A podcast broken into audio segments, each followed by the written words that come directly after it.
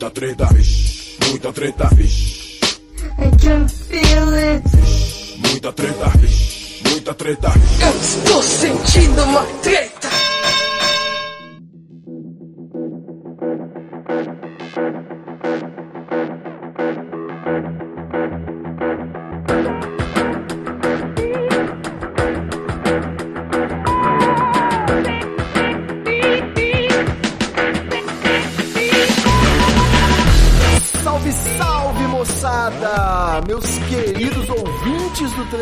Talks, o podcast do treta.com.br, o seu podcast sobre as tretas do mundo moderno, contemporâneo e atual. Aqui quem tá falando é o Ivo Neumann e eu tô aqui, mais uma vez, muitíssimo bem acompanhado dele, diretamente de Santo André. Fala, meu querido Joab Júnior! Fala pessoal, tudo da paz? Como é que vocês estão? Muito obrigado, Ivan Neumann, por mais este convite. Terceira vez participando com você em podcasts. Para mim é sempre uma honra, sempre uma honra participar e sempre uma honra dizer que na verdade eu sou de São Bernardo do Campo e não de Santo André. Ai, que puta. Mas você é residente em Santo André, vivemos grandes momentos em Santo André. sim, sim. Você não Morei vai em Santo negar. André. Morei em Santo André dois anos, mas hoje moro em São Bernardo. Sou de Ah, São é, você Paulo, tá de volta, é Tô, verdade. tô em São Bernardo do Campo aqui. Depois que casei, tô morando aqui. Bom, do A foi pro B, então São Caetano te espera na terceira idade, já tem um spoiler aí. E, e, cara, eu vou te dizer que é um dos prováveis destinos pra eu ir, porque São Caetano é uma cidade excelente pra se morar, Olha cara. aí. E no Excelente. fim de tudo, ser enterrado em Diadema pra cumprir o ABCD, né, Paulista? Se Deus quiser, com esse mal Como todo bom petista. Na verdade, meus pais, meu pai, ele veio, quando ele veio da Bahia, né, ele morou em Diadema os- muitos anos da vida dele. Depois mudou pra Ribeirão Pires, onde eu cresci e foi criado. Aí de Ribeirão Pires eu saí, fui pra Santo André. Depois que casei, vim pra São Bernardo e espero um dia mudar pra São Caetano, que é ótima cidade, além de ser ali no um bairro de São Paulo, basicamente do lado de Ipiranga. Maravilha. Cara, excelente. Você então, meu amigo, você que é do ABCD paulista, em breve o, o- o analfabeto inteiro, não, em breve o alfabeto inteiro.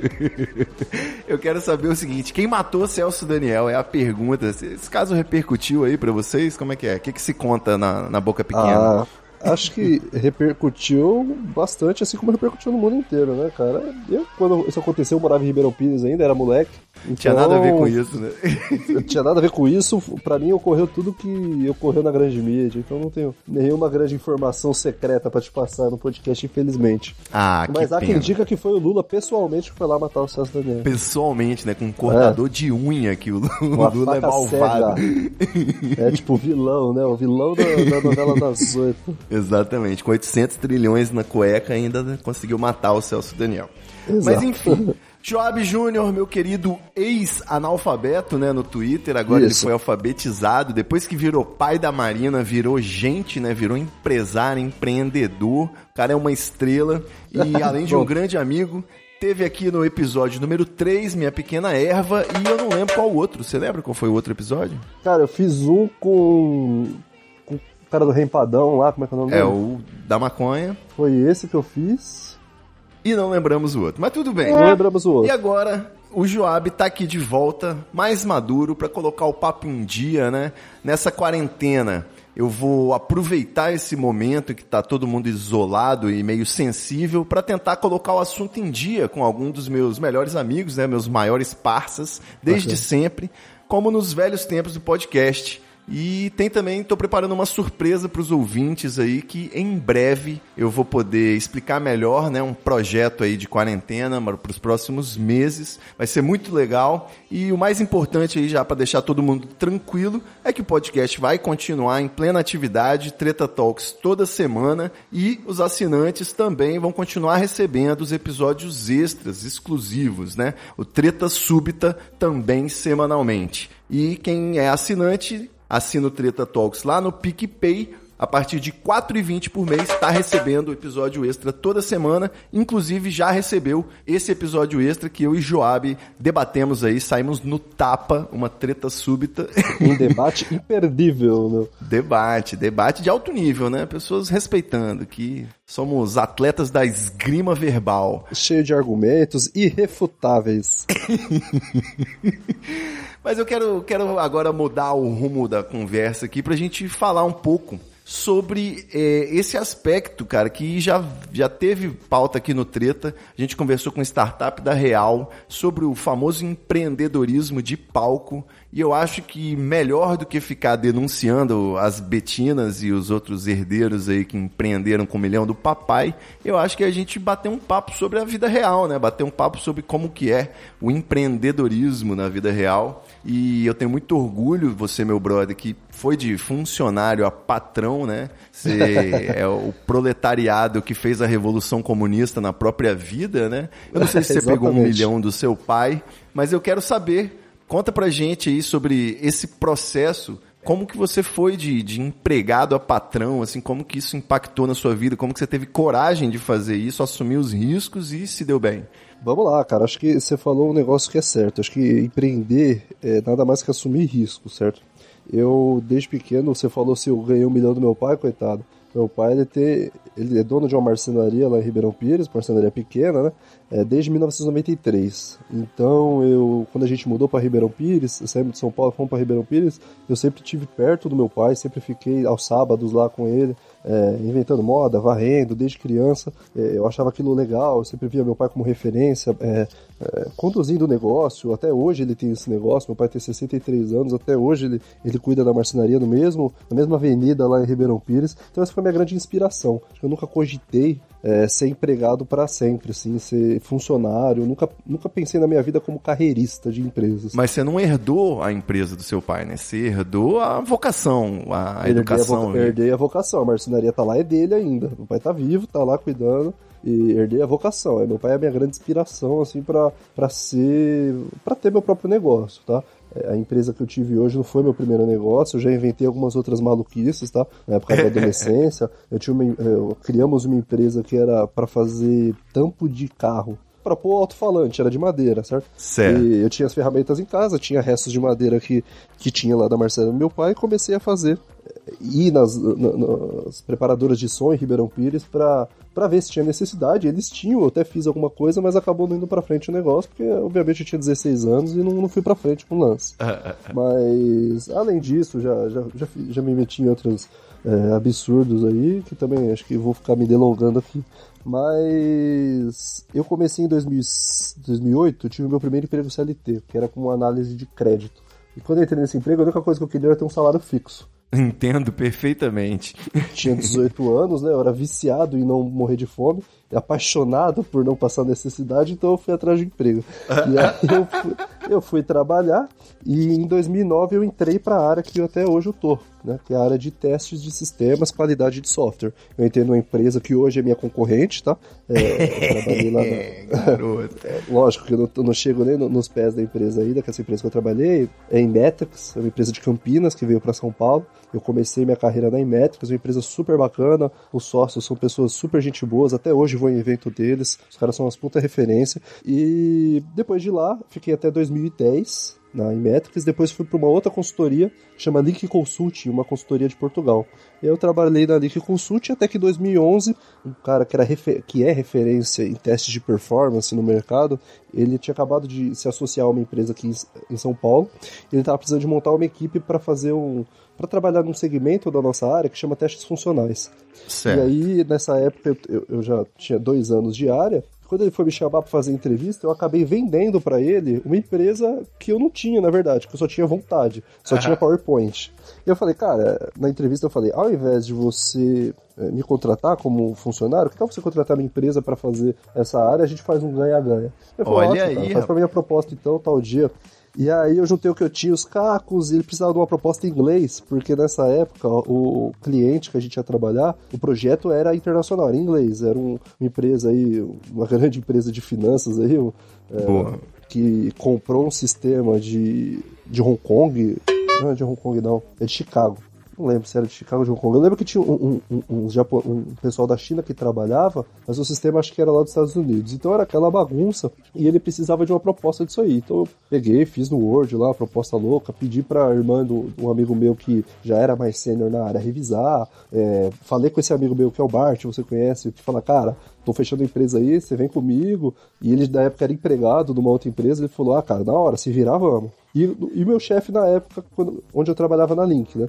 Eu chamei eles três para fazer, porque é, quando eu fui para essa entrevista, eu tava trabalhando, eu falei pro meu chefe, que hoje é meu amigão e meu sócio, eu falei, ah, cara, tô indo lá, o cara me ligou, quer teste funcionar, eu acho que vai dar pra vender uma bagaça pra ele lá.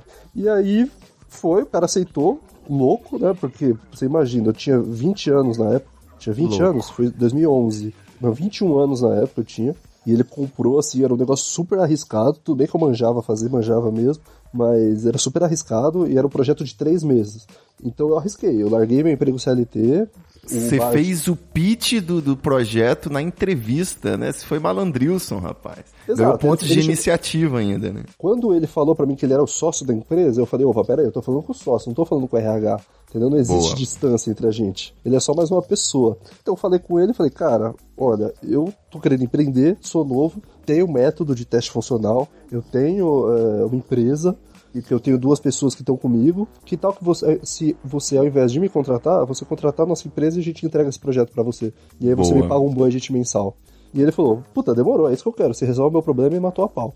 E aí, Excelente. Você trucou e ele arregou muito bem. E ele aceitou. então eu achei um problema para depois resolver, né? Esse foi o meu método. Que, importante frisar que quem me ensinou esse método, cara, foi o Morroida em 2010. cara, Fábio Morroida. Ela, o Fábio Morroida. Quando ele, a Tchulin ela sofreu um acidente lá do ônibus, eu fui visitar. A gente já se conhecia da internet, né? Porque eu já era do Twitter. E eu fui lá visitar ela no, no no hospital. E lá eu conheci o Morroida, fui tomar café, a gente foi almoçar junto. E eu falei para ele que eu queria ter uma empresa na época, tava fazendo o possível, queria trabalhar. E aí ele me ensinou os macetes dele que ficou na minha cabeça. Que ele falava assim, ele quando ele era dono da empresa dele, ele vendia sistemas. E aí quando ele ia negociar com, com o cliente, ele não falava que ele era dono da empresa. Então ele ia lá, não sabia que preço dar. Ele dava um preço X lá, sei lá, 3 mil por mês. Aí o cara, ah, tá caro, isso aí, não vou querer não. Ele, ah, então vou levar pra dentro de casa, vou falar com o meu chefe, e a gente vê o que faz. Aí ele ia na casa dele, fazia a conta do Excel, por outra conta de e-mail, dava, vendia pro cara, ou seja, ele me ensinou uns macetes que na época eu não sabia. É bom você ter um sócio, né? Um sócio fantasma. Eu, muito, na maioria das vezes que eu tô negociando preço de anúncio no Treta, né? Os links patrocinados assim, eu falo, ó, levei a sua proposta aqui pro meu sócio, mas infelizmente a gente vai ter que melhorar um pouco aqui. Ele tá meio reticente, não tá querendo fechar. Você pode ser mais marrento ainda. Você pode falar, vou levar pro meu conselho. Na reunião de conselho eu vou levar e aí eu vou, é. a depender da resolução dessa reunião, a gente negocia. É o policial bom e o policial mal, né? É, esta é a tática, cara. E ele me deu essas dicas, tá? Isso em 2010. E aí em 2011 aconteceu disso, dessa oportunidade. Então eu tava trabalhando, o cara me ligou, o nome desse cara é Marcelo Mark, hoje é meu sócio também.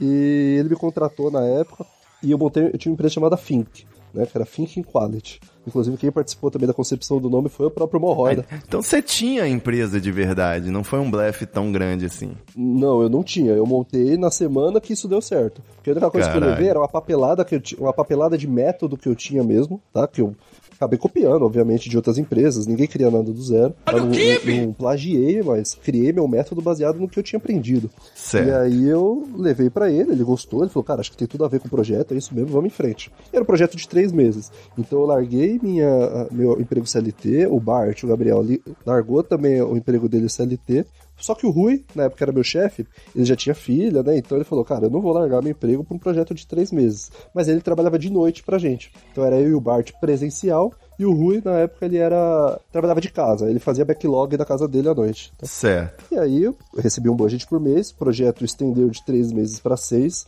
Quando acabou o projeto, né, o cliente, na época a gente trabalhava, né? Porque como a gente é consultoria, então a gente trabalha dentro de grandes empresas, tá? Certo. Não tem problema de falar o cliente, na época foi a Bolsa de Valores. Olha e aí, a B3 rapaz. hoje. É, e a gente trabalhou nesse projeto, tá? Como quarteirizado lá obviamente respondendo lá para a consultoria. Fizemos, aconteceu e a gente depois foi Checou se o circuit breaker estava funcionando direitinho. Ah, Caso de pandemia, né? Ia ser preciso. Cara, quase aconteceu o circuit breaker na época que eu tava lá, mas não, não, não, chegou a acontecer, não. E aí, cara, a gente trabalhou depois num outro, numa outra implantação de sistema gigante, que foi um projeto muito maior de dois anos. E aí eu fiquei direto nessa, nesse esquema aí, com três pessoas da minha empresinha, até 2014. 2014 eu saí, eu fui para um outro cliente, tá? Hoje. que é a, um grande varejista do Brasil aí. E eu fui trabalhar na, lá, lá, nesse cliente, e já, saí da bolsa para ir lá tentar abrir uma porta. E nessa, nesse momento, quando deu certo, vingou uh, os projetos lá dentro desse cliente, a gente. Eu me associei ao cara que, era, que me contratava, né? Ao Marcelo Marques, e a gente montou uma nova empresa chamada Vericode. 2014, final de 2014 e meados de 2015. Que é a sua empresa atual, né? Que Até é hoje. Minha... É, importante falar minha, eu sou sócio, tá? Eu tenho participação. Sua, então, rapaz. Eu falo minha é. empresa que eu trabalho, você que é sócio não vai falar. É, é porque, é porque normalmente eu falo, pô, eu tenho empresa, a pessoa acha que eu sou o engravatado por ficar dentro da sala ali, etc. E não é bem assim. Uh, entendi. Você não quer que descubram que o senhor é rico, né? Eu já entendi. Não quero que a receita venha atrás de mim. Mas hoje nós estamos aí com 20 funcionários, temos escritório próprio, a coisa tá, tá andando bem. E nessa virada aí de lado, você mudou de lado de mesa, você já foi funcionário e agora você é chefe na mesma área. Então, uhum. basicamente, você já deve ter visto algumas mesmas situações de perspectivas diferentes, né? Como que foi essa, essa mudança? Que você já teve que contratar, demitir pessoas, né? Como é que foi? Que, oh, que como assim, que bateu eu... o seu lado proletário patrão? É assim, quando você está do lado do patrão, você assumiu o risco. Então você não vai, por exemplo, você vai lidar com os problemas que você mesmo fazia quando era funcionário. Eu Exato. sempre tive um problema muito grande com a internet e também déficit de atenção. Quer dizer, eu tô aqui focado no projeto, eu comecei a cansar, eu abro o Twitter. Comecei a cansar, eu abria o Capinaremos. Comecei a cansar, abria o Bobagento, treta, ia ler blog. Começava a ver vídeo, a negão. Na hora que eu vi, pô, tava lá e, cara, e você não pode ficar dentro do cliente olhando a internet. Então, ou seja, a primeira coisa que você fez foi bloquear os blogs não, bloque... sistema. Bloquear não, mas, por exemplo, é, é comum eu tá, hoje eu sou gerente de pessoas que, que, que estão dentro dos clientes trabalhando. Normal o cliente me falar, ó, oh, cara, fulano de tal tá com problema, ele tá chegando atrasado, ele tá acessando muita internet, conversa com ele.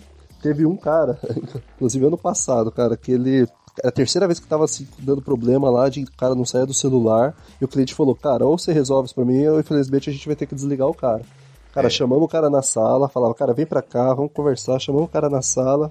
E aí, cara, os argumentos são os mesmos que eu dava, cara. Sim, você, estando lá de lá, você pode discutir, mas você estando como chefe, você não tem como você é, abraçar. Porque você sabe que o cliente não tá mais com saco para falar, ah, cara, deixa o cara usar. Tem cliente que não liga. Se o cara tá entregando, é, é, fazendo o que ele tem que fazer e acessa a internet, o cliente não liga, né? Certo. E tem cara que liga e pega no pé, cara. Se não resolver, se não mostrar uma melhora abrupta, o cliente vai desligar, o cliente vai pedir a cabeça do cara. Então, normalmente a gente briga porque a gente não quer que o cara perca o emprego. Mas, mas Jolly, se o cara estiver entregando, mas o cliente for mais antiquado e tiver aquela percepção de que ele né, faz muito corpo mole, uhum. muito cafezinho, uhum. que, qual que é o seu posicionamento aí? Você defende o seu funcionário ou o cliente? Eu, eu sempre, é foda, né? Eu sempre defendo o cliente, cara. É, eu tento se o cliente é meu amigo, se o cliente é meu parça, eu falo, cara, não tem como relevar, pô, o moleque entrega, entrega. E normalmente, na grande maioria das vezes, o cliente não liga. Mas tem clientes que ligam, cara. E o cliente que não liga, ele paga dinheiro tanto quanto o cliente que não liga. Entendeu? Certo. O cliente, se ele falar, cara, eu não quero, entendeu? Tem cliente que, que tem kit social. Não pode ir de bermuda. Certo. Tem que, tem que de é calça. isso, falou, tá é, tá falando. Acabou, não, não tem discussão, entendeu? Nós estamos no trabalho, nós não estamos na praia, nós não estamos numa reunião de amigos, nós estamos na família. Você está lá prestando um serviço para um cliente que está pagando dinheiro em troca do seu trabalho. Então faça como ele quer. Se não tá tem um PlayStation de... sinuquinha? Cara, se tiver, ótimo, aproveite. E é o que eu falo: cliente que tem sinuquinha e PlayStation, cara, é sempre uma armadilha. Não é, fica exatamente. lá nessa área, cara. Não fica dormindo no sofazinho. Acabou o seu trabalho, vai embora. Por mais que o cliente diga que pode, normalmente é, a gente... puca, né? Pro cara saber quem é o funcionário que faz corpo mole é, ali. É porque... Só vigiando o sofá. Meu modelo de negócio é basicamente colocar as pessoas especialistas na minha área dentro de, de grandes empresas para resolver algum problema do cliente. Então, é, eu, tenho, eu tenho uma empresa que é especializada em teste de software. Tá? Então o cliente tem, às vezes ele contrata uma empresa para desenvolver o software e contrata a gente para testar o software. Tudo isso dentro da casa dele lá, do escritório dele. Perfeito. E às vezes no escritório dele lá tem o sofazinho para dormir, tem a sinuquinha, o pibolim, tem o ping-pong, etc. Cara, eu já falo, pessoal, ó, você só faz isso depois das 18. Você só faz isso antes das 9. Você só faz isso na hora de almoço. Ah, mas lá todo mundo usa. Eu sou o típico pai. Você não é todo mundo. Você é, fornece...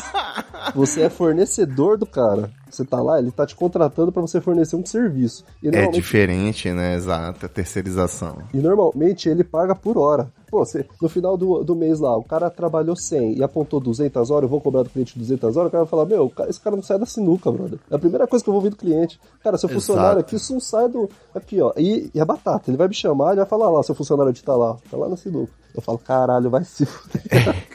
Eu tenho muita dificuldade com esse sistema de horas aí, porque minha hora de trabalho é muito relativa. Depende se é antes ou depois das 4h20, né? depois das 4h20 é sempre muito mais eficiente. Aí você estica o horário sem ver, etc. Mas voltando no assunto, acho que, que você perguntou, é, é, o lance da relação o funcionário para patrão é essa, tá? Então hoje eu, eu pratico que é que o patrão tem que praticar, infelizmente. É, é, às vezes eu levo a conversa com meus funcionários sempre como brother. Cara. Eu falo, cara, eu já estive na sua posição, eu já dei trabalho quanto a isso, eu já fiquei revoltado quando o cliente cortou a minha internet, meu acesso a sites. Isso já aconteceu quando eu era funcionário. Então, eu acessava blog o dia inteiro, então o cliente, o, o meu chefe na época falou: Ó, oh, eu vou cortar o seu acesso. Eu cheguei em casa revoltado. Eu queria a revolução do proletário. Eu queria, sabe, quebrar tudo. Como é que pode as empresas de hoje em dia não permitem que o funcionário tenha um momento de ócio? Eu, eu era revoltado. Hoje, cara, eu sou muito mais prático, mais cético. O cara fala, ó, oh, meu, seu, seu funcionário tá dando problema? Eu falo, qual que é o problema? Tá acessando muito internet. Então eu falo, cara, não acessa a internet. Eu, eu sou um pouco prolixo, mas eu, eu ia dar um, falar o, do cara que eu chamei na sala lá, e o cara falava, ah, meu, mas o cliente falou, cara, é a última vez que você que eu vou chamar a atenção desse cara. Então, por favor, vai lá falar com o cara. Chamei o cara na sala de reunião, e o cara, ai, meu, eu preciso ficar no, no WhatsApp, que eu tô fazendo não sei o que, que eu tô fazendo não sei o que lá. É, eu falei, cara, não usa o WhatsApp em horário de trabalho o cliente está o cliente vai procurar pele em ovo pra, pra te atazanar, cara. Então não dá, não dá motivo pro cara. Quando você virar amigo do cara, quando o cara começar a relevar, que normalmente acontece, aí você usa. Ele, ah, cara, mas, pô, eu tô aqui com o celular, só pego pra ver a hora, o cara passa. Eu falo, então não vê a hora no desktop, seu computador não tem hora na tela. Não inventa Porra, esse é o menor dos seus problemas. Ah, mas eu preciso. Eu falei, não precisa, não veja. Dele, não, mas eu falei, não. e ele, cada argumento que falava, ah, mas eu preciso ver a temperatura. Eu falei, não veja, fica, fica na sua. Um mês. Um mês você não erra. Aí o cliente vai esquecer de você. Enquanto não. Tá cara, bom, vou, vou, classificar você como um líder sincero, então. Guarda, guarda o celular. Ah, porque não tem, cara.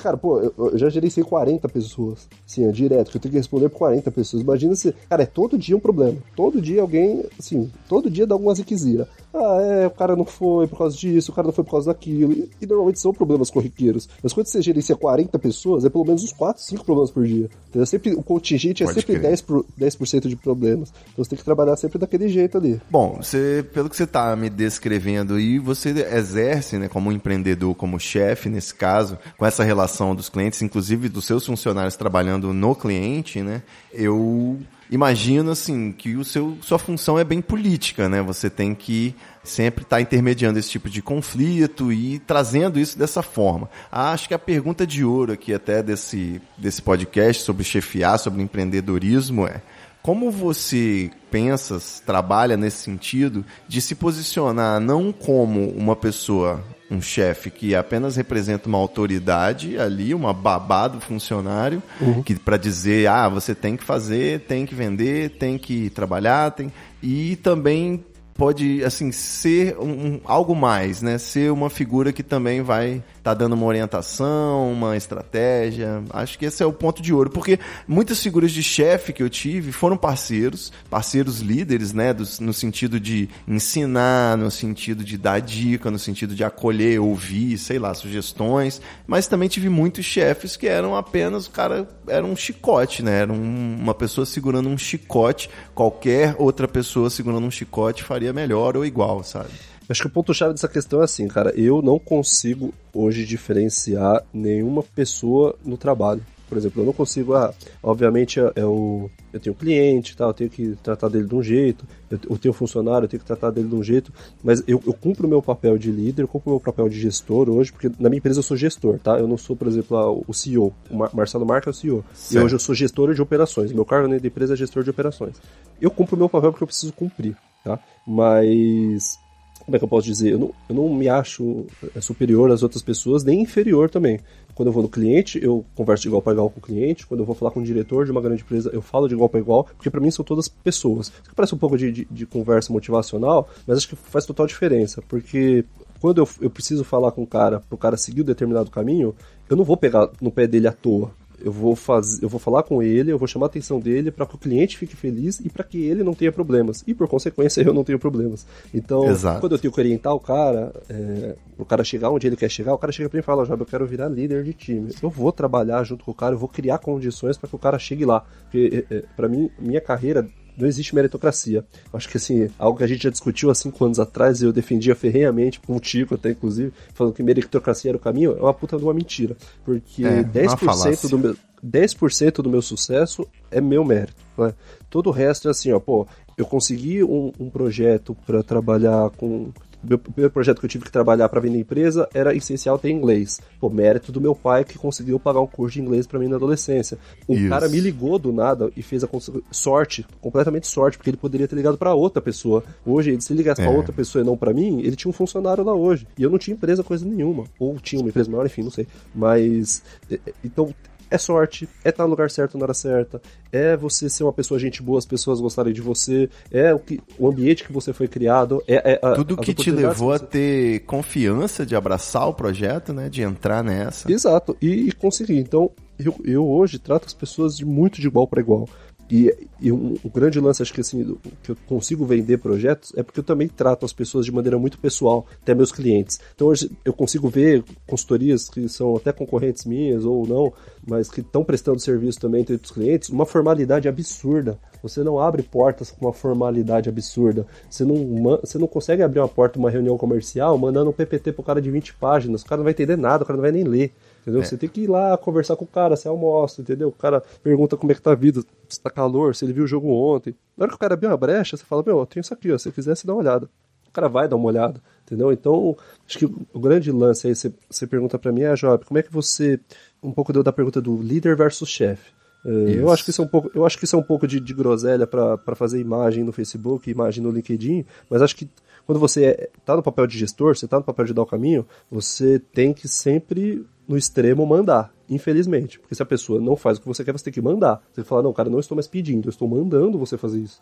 Agora, quando, quando tá todo mundo engajado para fazer a coisa certa você consegue inspirar as pessoas, eu acho que a palavra-chave é inspirar, as pessoas vão fazer do jeito que você quer. E óbvio, você tem que dominar o assunto que você está trabalhando. Porque a partir do momento que você domina, você não dá brecha para as pessoas inventarem moda. Trabalhar em projeto de software, cara, é assim, eu penso que é 50 pessoas, cada um tem uma opinião. Cada um quer fazer de um jeito, porque viu, trabalhou não sei aonde, fez de algum jeito, trabalhou não sei aonde e o chefe antigo mandava fazer de outra forma. Então você tem que falar, vamos fazer por esse caminho, você tem que inspirar, você tem que engajar as pessoas, você tem que se preocupar e se preocupar de verdade com as pessoas, se preocupar se elas estão bem.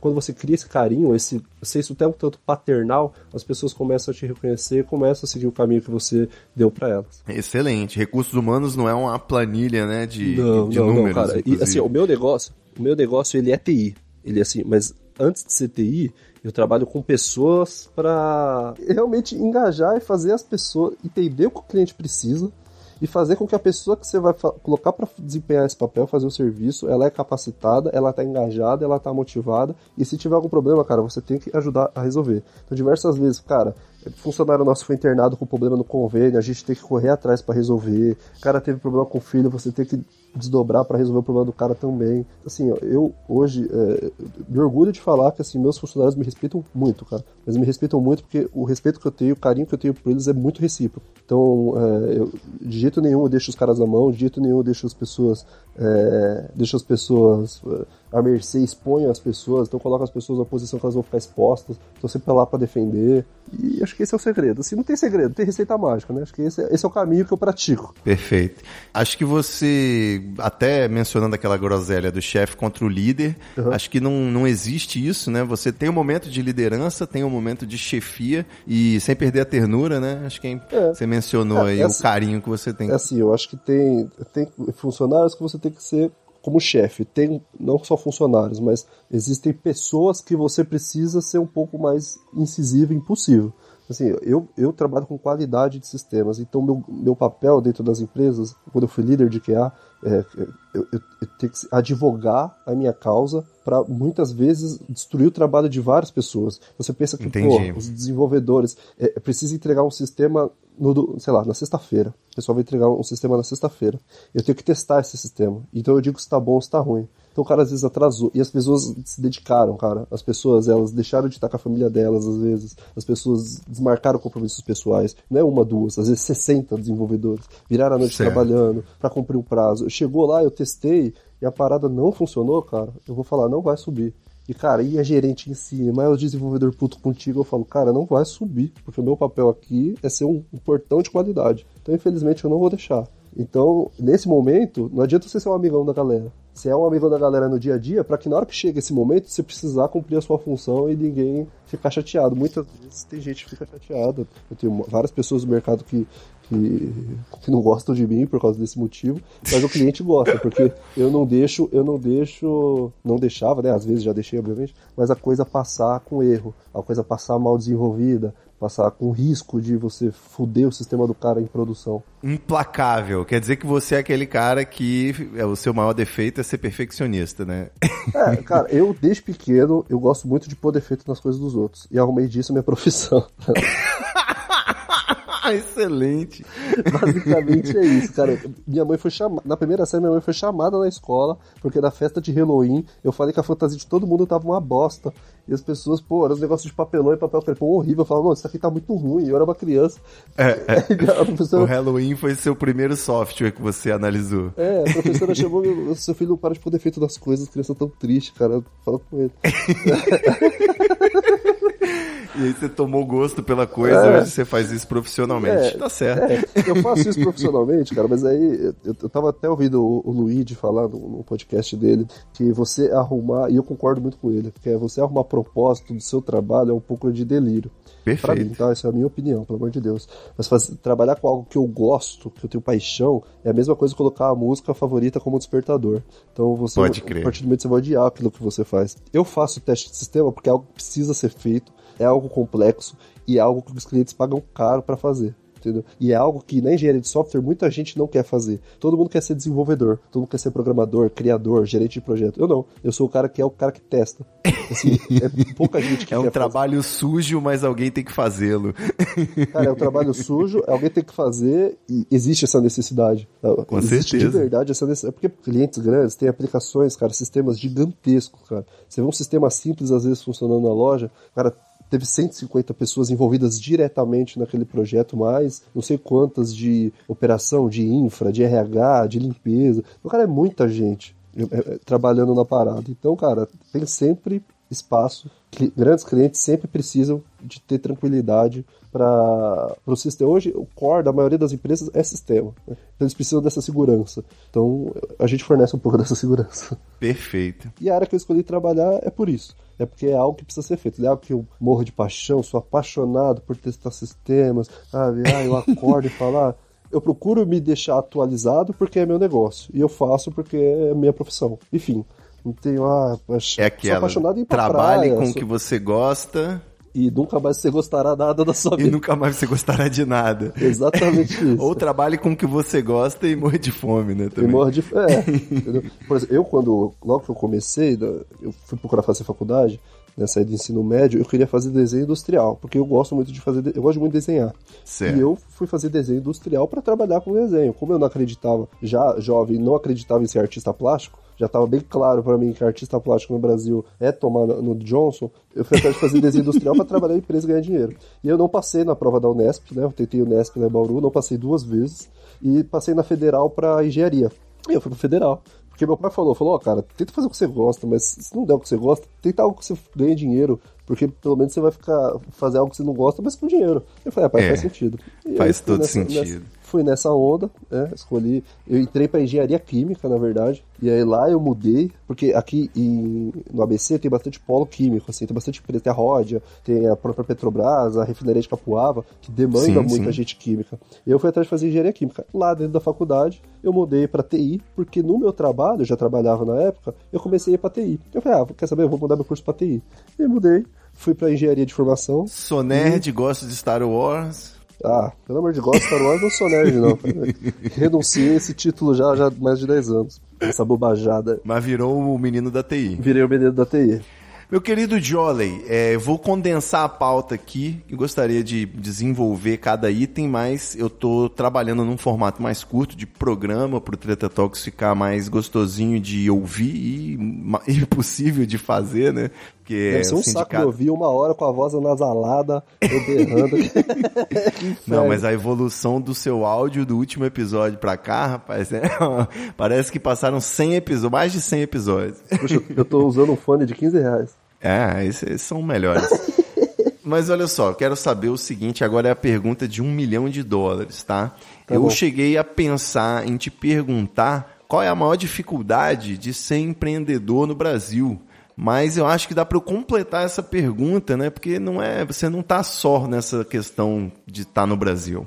Como que é você empreender, né? Qual seria a maior dificuldade sendo ao mesmo tempo, né, pai, pai de família, tendo que Opa. cuidar de uma minha linda Marina recém-nascida aí até agora. Maravilhosa. E ainda por cima, agora no meio de uma pandemia, mudando todos os negócios com toda essa perspectiva de crise econômica e no meio disso tudo, você que está aí enfrentando o seu dia a dia, assim, matando 12 leões por dia, né? Como você falou, o negócio é. Você é viciado em não morrer de fome, né? Inspirado pela vontade de pagar os boletos. Você dá esse duro aí. E aí tem que ouvir que empreender é acreditar nos seus sonhos é, conseguir construir e eles virão, né? Construa e eles virão. Você acha que basta querer, basta acreditar? Como é que você vê essa questão do empreendedorismo de palco em contraste com a realidade, né? Fala pra gente. Olha, cara, uh, empreendedorismo de palco é algo que ele é real hoje em dia, tá? É muita gente para ensinar e pouca gente para fazer. Ex existe, existe realmente muita gente picareta, existe realmente muito discurso motivacional, tá? Existe muito é, é só você acreditar que você faz, etc que para mim é uma bobagem, mas não é uma grande bobagem. Eu acho que você precisa sim de motivação, acho que você precisa sim às vezes sair da zona de conforto. Eu acho que você precisa fazer sim alguma coisa se você quer mudar de vida. Você precisa tentar. Não mudar de vida, tá? Pelo amor de Deus, porque eu não tô rico, de verdade. É, eu, eu tenho um negócio, conduzo um negócio, é, mas não tô rico entendeu? Tem gente que tem carreira, empresas que tem muito mais dinheiro que eu, muito, muita, muitas pessoas, na verdade.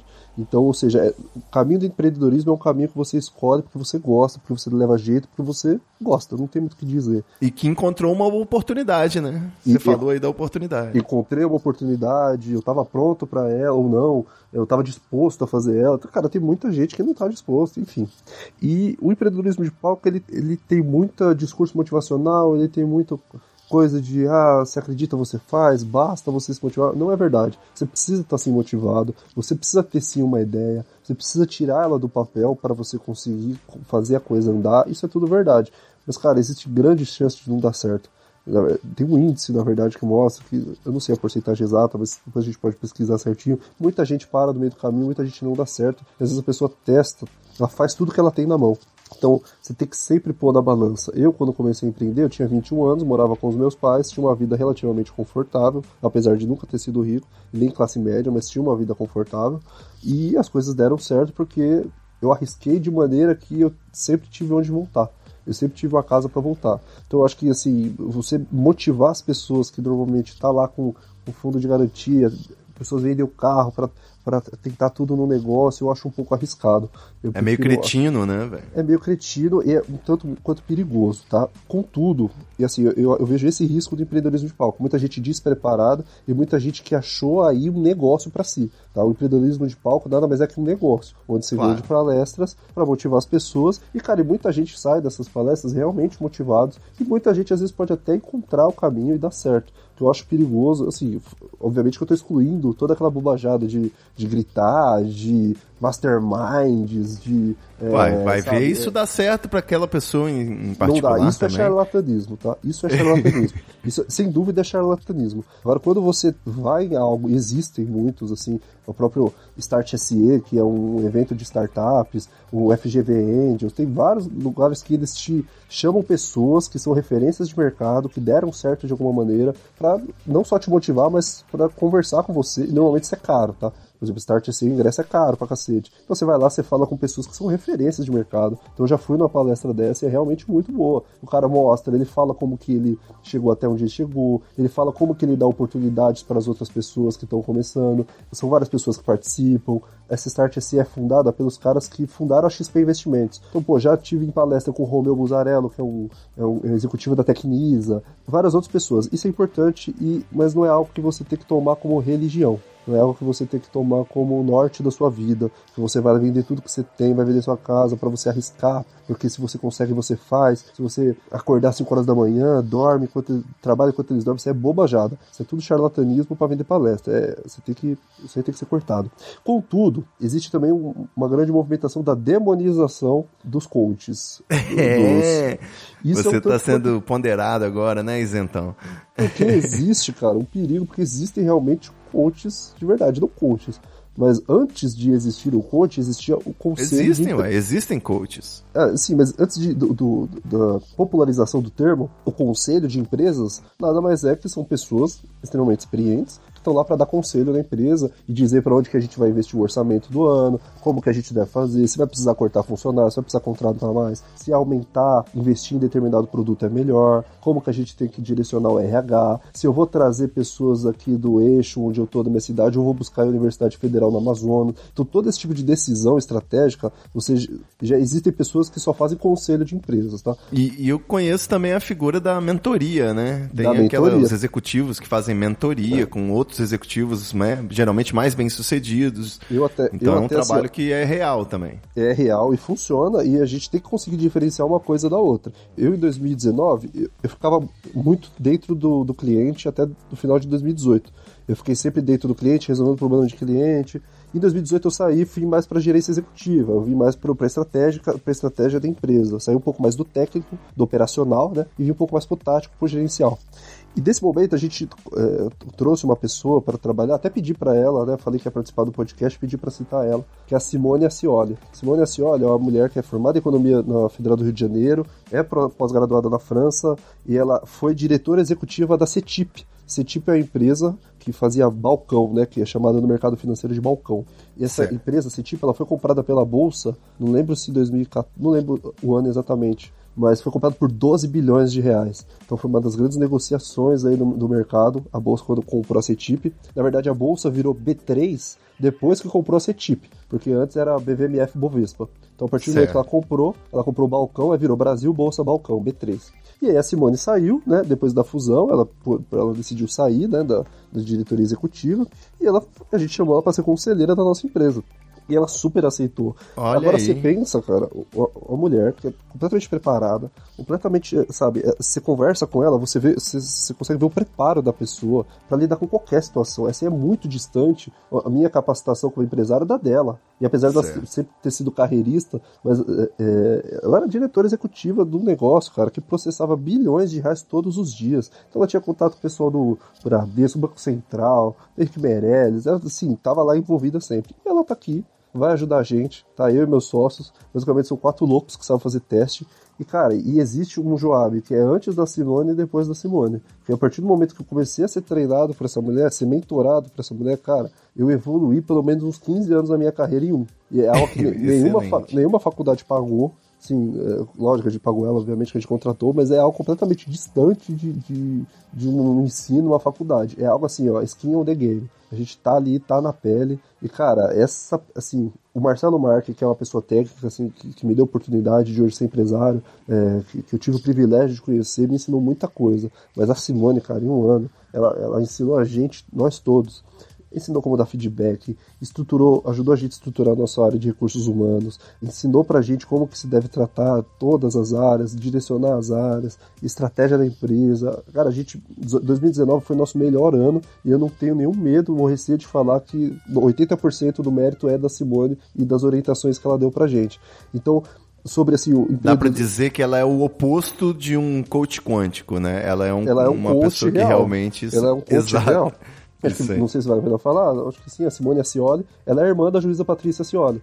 E Pode crer. A gente até acho que conheceu ela por causa desse, desse fato, mas também porque, ela, obviamente, que ela era diretora executiva, e aí ela veio, cara, e quando ela aceitou pra gente foi um, um achado, cara. A gente falou, cara, que sorte que a gente tem de trabalhar com essa pessoa. E, cara, uma pessoa com caráter inenarrável, assim. É, é, é, é uma das poucas pessoas que eu vejo que ocuparam ou ocupam grandes cargos que tratam as pessoas de igual para igual, que são honestas, que são, sabe, é, gente finas na sua essência. Então, um divisor de águas, né? Cara, meu agradecimento é a Simone Acioli, que, que teve junto com a gente aí bastante tempo. Tá, esse junto esse ano também, que esse ano a gente tá passando, obviamente, por uma série de turbulências, mas sobre esse assunto aí, eu sempre peço para as pessoas tomarem cuidado com a demonização do coach porque você pode sim ser ajudado por um coach a depender da pessoa. Excelente, excelente. E aí sobre a paternidade que você falou, cara, assim... Paternidade, meu... coronavírus, Brasil... cara, é, meu, no meu negócio, assim, a gente conseguiu 100% tá todo mundo trabalhando de casa, tá? Foram criados VPNs em todos os clientes, tá todo mundo, eu faço reunião com os meus times de casa, é, tá tudo muito assim tranquilo, tá? É, com relação a isso, a gente está conseguindo entregar. Em algumas áreas a gente está entregando mais. Então eu acho que depois do corona para minha área vai mudar muita coisa. Vai mudar muita coisa. Com vai mudar certeza. muito o estilo de como a gente trabalha. É visível, cara, que melhorou a qualidade de vida de muitas pessoas no meu trabalho. Eu sei que não é a sorte de todos, eu sei que não é o privilégio de todos, mas para a área que eu atuo, assim, tá, ficou muito tranquilo. É, quanto à pandemia, né, é sempre aquele estresse, mas falando bem pessoalmente, eu me estresso muito mais com a idiocracia que o Brasil se tornou do que é necessariamente com a pandemia ou com o meu trabalho. Assim, acho que o menor dos meus problemas hoje é a pandemia, o meu trabalho, sim, eu me estresso muito mais com a idiocracia que se tornou este bananal chamado Brasil. Compartilhando então desse sentimento e é exatamente isso, né? Que é o eu poderia perguntar por último, qual que é o segredo para você empreender no Brasil sobre essa idiocracia aí que você tá vendo, sem virar um idiota, né? Sem é. virar um um bolsominion, um empresário desse que vai falar que tem que morrer sim, a economia não pode parar. Cara, é assim, não discuta políticas do negócio, nos negócios, porque você pode ser surpreendido com, na verdade, você eu quase que diretamente sou surpreendido com esse tipo de imbecilidade, mas fazer o quê, cara? O, o dinheiro do petista é o mesmo dinheiro do Bolsonaro. Se o cara achar meu trabalho interessante o suficiente para pagar, eu realmente não me interesso em quem ele votou. Tá? Agora, se a gente tiver... Está igual o PMDB. É, cara, assim, meu trabalho é meu trabalho, que eu te falei, eu vendo testes de software. Se o dono da empresa é Bolsonaro, não tenho nada a ver. Eu vou vender para ele teste de sistema, eu vou testar o sistema, vou entregar valor para ele e vou embora. Agora... ah, Joab, esse ah, seu vício em não morrer de fome, rapaz. É compli... Não, é, cara, minha, empresa tem, minha empresa tem vários funcionários. Alguns deles funcionários também. Fazer o quê, cara? Com certeza. O cara me entrega. É, assim. Então hoje eu compartilho, assim, ó, na minha sociedade, eu compartilho com, com pessoas que são muito progressistas.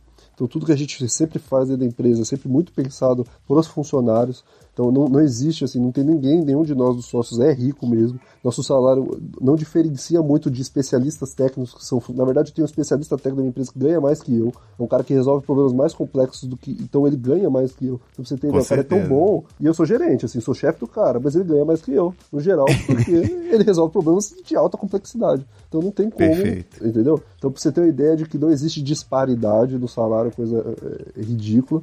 Eu acho que o segredo para empreender no Brasil não tem, cara, não tem segredo nenhum. Eu, pelo menos, não sei. Eu sei como que eu fiz. Agora, se isso vai servir para todo mundo, cara, eu acho que não serve.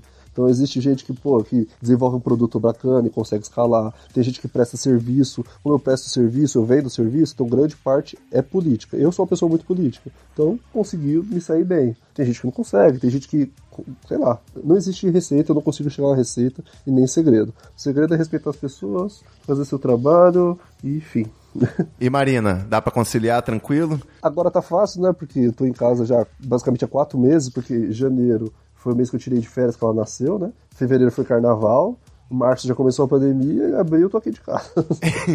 então eu tô, eu tô, basicamente isolado há quatro meses. Maravilha. Bom, nesse ponto aí, Marina agradece, tá com o papai, né? Então agora, é sempre agora bom. específico tá, tá com a mamãe, começou a chorar ali, mas parou, ela deve ter dado um sossega-leão, um sossega-peitão, deve ter colocado ela pra mamar. Maravilha.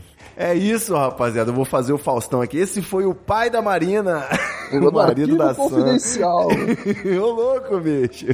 Valeu demais, Jola. Espero que a gente possa ter mais papos aqui no Treta Talks. Eu Cara, agradeço aí a sua disponibilidade e espero que não demore 100 episódios pra você voltar, né, velho? Eu de verdade agradeço a, a participação aí, agradeço a oportunidade que você me deu. Espero que você consiga editar meu monte de, de voltas que eu dou, porque eu sou muito prolixo começo a viajar. Então espero que você torne esse papo mais objetivo. Se você tiver como corrigir minha voz nasalada, o ouvinte agradece também. Se não, Tranquilo. se vire. Ele que se vire, ele que lute.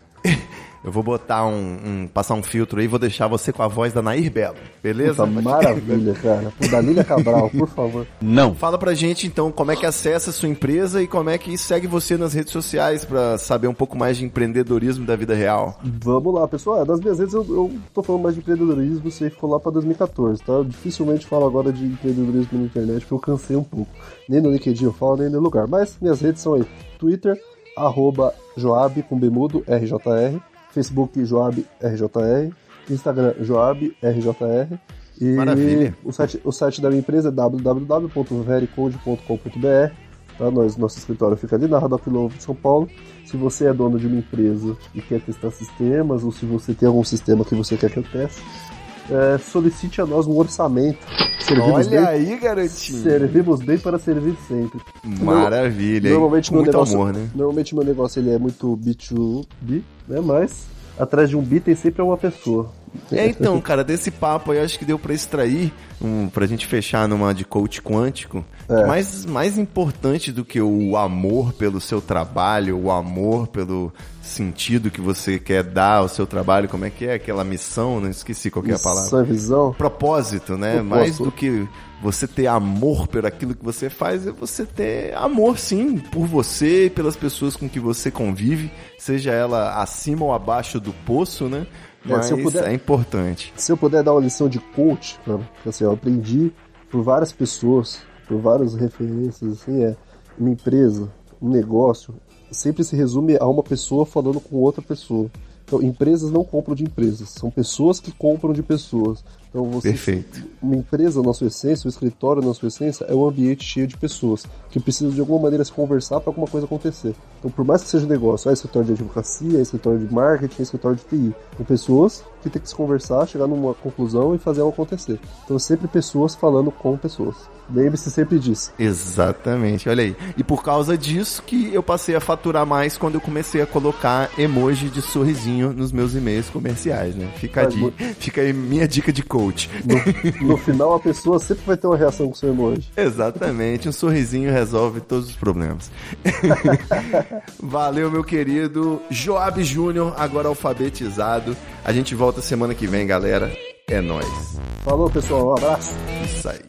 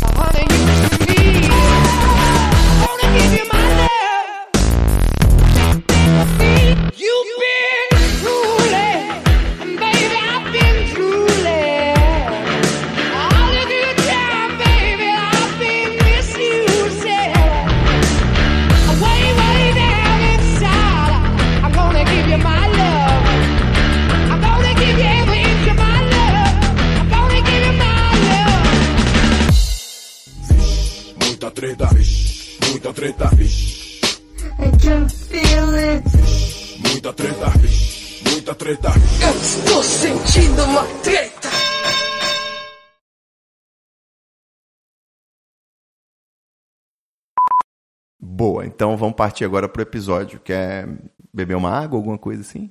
É, bebeu um uísque aqui, já tô bebendo. Tá fazendo barulho de garganta, não?